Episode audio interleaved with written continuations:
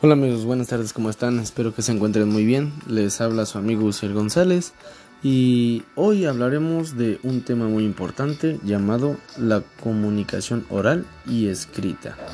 Hoy nos enfocaremos un poquito más en lo que es la comunicación oral y hay que tener en cuenta que es toda aquella la que establece entre dos o más personas.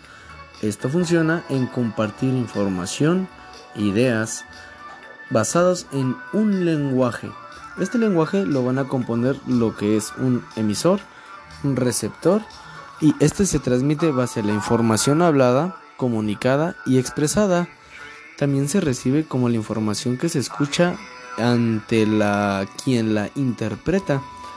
Estos factores se llevan por varias características. Requiere un emisor su receptor que posee más libertad expresiva hay que tener en cuenta que también conserva lo que es espontaneidad que debe de tener cada uno. También esto se paga sobre emisiones de voz y gestos de movimientos corporales. Una de sus principales características es que requiere al menos de dos interlocutores, como les había mencionado antes, el emisor y el receptor.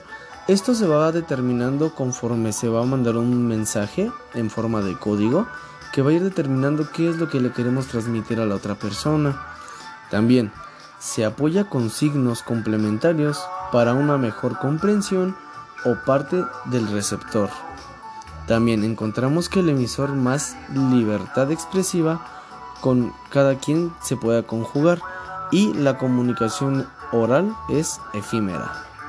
También Entendemos que comunicación es el pensamiento compartido y no puede existir pensamiento sin palabras.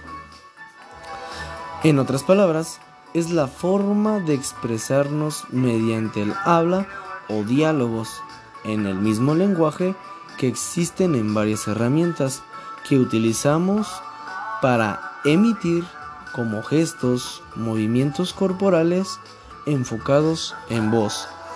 Esto lo podemos determinar un poco más cuando una persona quiere tener un tipo de expresión más enfocado en lo que es su dialecto o en algún contexto diferente. Estos los encontramos en idiomas, tipos de lenguaje, qué lenguaje se está manejando. Lo más importante es analizar que un emisor siempre va a emitir mandar o dar a conocer un cierto mensaje. Este mensaje se puede recibir de muchas maneras ante lo que son los receptores. Son personitas que se dedican a escuchar, a comprender lo que fue emitido. También hay que tener en contemplar que toda expresión es más compleja de las relaciones humanas donde se produce un intercambio de ideas y motivaciones.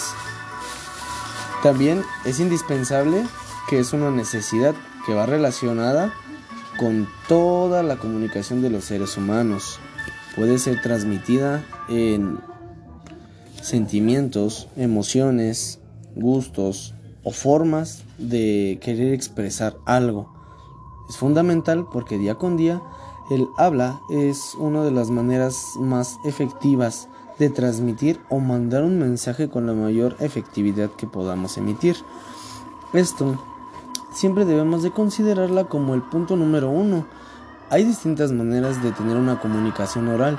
Podemos tener comunicación formal, una comunicación verbal muy extensa o corta de parafraseo, pero aquí lo más importante es de que con la comunicación oral es el tema más aperturado para llegar a una idea única, intangible, con la que se pueda trabajar o se pueda llegar a dar a conocer el tema que deseamos nosotros exponer. Y sus características son primordiales para tu día a día, porque sin comunicación oral es también un poquito confuso, pero es más directa y es precisa. También la escrita, pero la escrita es un poquitito más plasmada en un libro y la oral puede ser un poco modificada o se le puede dar otros términos diferentes o puede ser expresada de una manera más coherente para las personas o el público, siempre y cuando de la representación de nuestras vivencias y demos a conocer un mensaje adecuado y con una transmisión clara. Hasta la próxima amigos, con ustedes Uciel González.